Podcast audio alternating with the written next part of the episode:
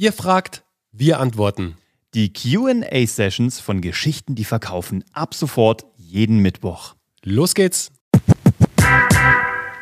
Chantal, hi, wir sind ein E-Bike-Systemanbieter. Für Laien erstmal ein großes Fragezeichen. Wir verkaufen keine E-Bikes, sondern Hard- und Software, durch welche Komponenten erst miteinander kommunizieren. Sehr technisch und kompliziert, aber mit mega interessanten Möglichkeiten und Vorteilen für Individualisierung.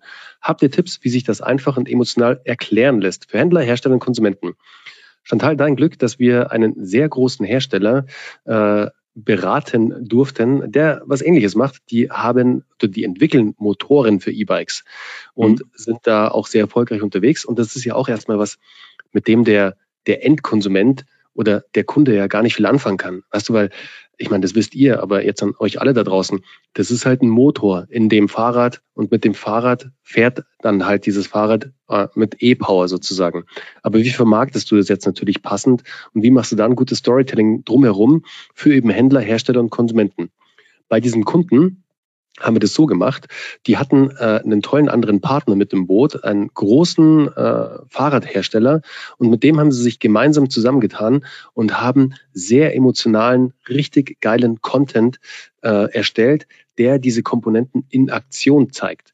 Also natürlich nimmst du da ganz viel mit. Jetzt äh, das Erlebnis, also Fahrradfahren als Erlebnis, das Thema Freiheit, das Thema, dass du halt sehr, äh, das Thema Individualismus, also in der Natur zu sein, aber halt auch, wie wichtig die Technik dafür ist, dass das alles funktioniert. Wie fährt dieses Fahrrad überhaupt? Wie kommt die Kraft vom Motor, von den anderen Komponenten übertragen über die Kette oder über den Keilriemen in das Rad rein, damit es fährt. Also da kann man ganz tolle Sachen machen. Da würde ich im besten Falle wirklich mit, mit Bildern arbeiten, mit Videos arbeiten, mit emotionalen Content arbeiten. Schaut auch mal, äh, da auch ganz wichtig für euch, wenn die Kunden, die Händler sind, die Hersteller sind, die, die jetzt im Fokus, wo halten die sich wieder auf? Was für Geschichten müsst ihr erzählen, um die zu erreichen.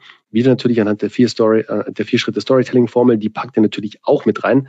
Aber das ist schon ein Thema, weil es sehr erklärungsbedürftig ist. Das müsst ihr gut verpacken anhand von visuellen Storytelling. Tolle Frage von der Mira gerade. Könnt ihr bitte mal drüber reden, wie man Geschichten in Newslettern für Online-Shops oder Coaches unterbringen kann? Super Frage.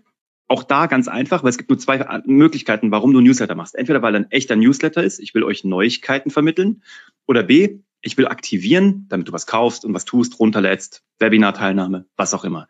Für beide, für beide Seiten ist es ja genial, weil wenn es eine News ist, ist es ja automatisch eine Geschichte. Weil eine News ist ja was, was sich verändert. Also kannst du eine Veränderung. Also, ähm, keine Ahnung, News wäre, ihr habt äh, Team ist gewachsen. Ne? Ähm, also, das wäre wirklich so, hey, wir haben tolle Neuigkeiten für euch. Wir hatten ja immer das Ziel, als Team zu wachsen und auch Arbeitgeber zu werden, nicht nur solo selbstständig, so wie Christine Wenger, sondern eine echte GmbH zu werden und Leute einzustellen. Und dafür sind wir in den letzten Jahren, bababababab, das ist alles passiert, das ist gewachsen, das ist größer geworden, aber jetzt stehen wir vor den Problemen. Also brauchten wir einen neuen Mitarbeiter. Den haben wir heute gefunden, das ist ähm, Hugo. Hugo ist unser neuer äh, bester Mann sozusagen im Office und der kümmert sich um alles und wir wollen ihn euch gerne vorstellen. Und wenn du Fragen hast äh, zum Thema Service, dafür wird Hugo zukünftig verantwortlich sein, kannst ihm ge gerne jederzeit schreiben. Hier über die E-Mail-Adresse bekommst du ihn. Oder aber neues Produkt.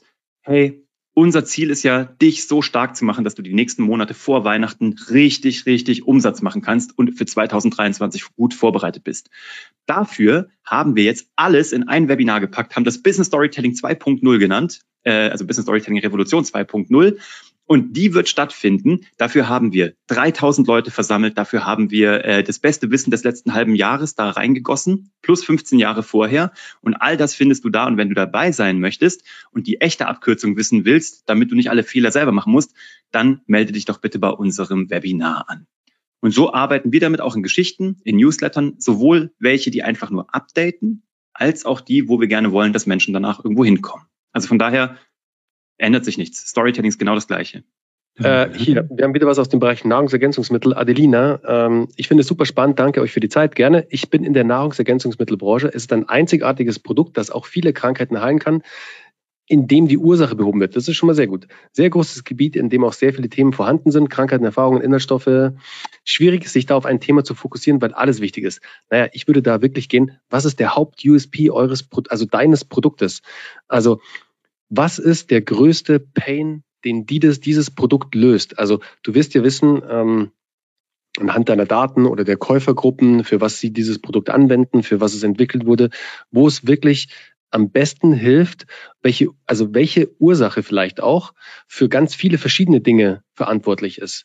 Und darauf fokussiere dich vielleicht auf die Ursache oder auf die Ursachen. Aber ganz wichtig an der Stelle, weil wir da auch sehr tief eingestiegen sind, das Thema Nahrungsergänzung, ja. auch viele Kunden schon da hatten. Du weißt, es gibt diese Health Claims von äh, europäische, europäische Gesetzgebung.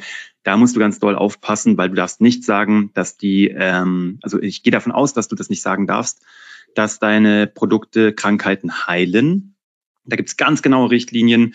Da geht's auch beim Storytelling darum, jetzt nicht irgendwie hier äh, Dinge zu erzählen, die dann einfach ähm, angreifbar wären juristisch. Da musst du wirklich bitte immer mit einem Anwalt drüber sprechen, gerade im Bereich Nahrungsergänzung, weil da gibt's einfach einen ganz engen Korridor, in dem man sagen darf, was Dinge können, was sie nicht dürfen, was sie tun dürfen, was sie nicht können. Da einfach nur aufpassen. Und was du machen kannst, ist da ganz toll mit Testimonials zu arbeiten, aber auch da darf sich nicht der Eindruck ähm, ergeben, dass das die ultimative Lösung für alle Probleme gewesen wäre. Da geht es eher darum, ähm, ja, also Veränderungen zu verkaufen, also Transformation zu verkaufen und auch zu präsentieren, aber auch da einfach wirklich achtet da bitte immer auf einen juristischen äh, Hintergrund, gerade in dem Bereich, dass ihr da einfach immer sauber seid und nicht irgendwelche Leute Ansprüche stellen, was euch nur Knüppel zwischen die Beine werfen würde.